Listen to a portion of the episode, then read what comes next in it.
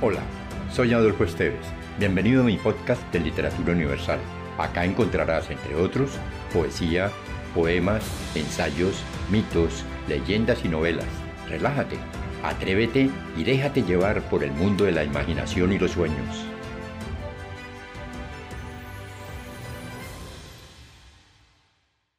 Catulle Méndez, escritor francés que vivió entre 1841 y 1909, el poema El niño y la estrella. Un astro brilla en el azul del cielo y el agua dormida se refleja.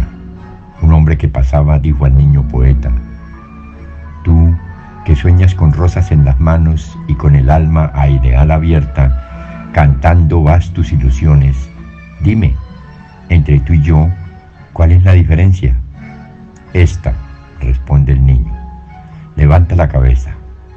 ¿Ves la estrella que brilla solitaria en el azul? La veo. Ahora cierra los ojos y responde. ¿Con los ojos cerrados sigues viéndola? No, dijo el hombre, no la veo. Entonces, como el que absorto sueña, dijo el niño, esa es la diferencia. Aunque cierre los ojos, yo sigo viendo en el azul la estrella. Si te gustó, piensa en alguien a quien también le agradaría viajar en este mundo fantástico y compártelo. Califica con 5 estrellas este podcast.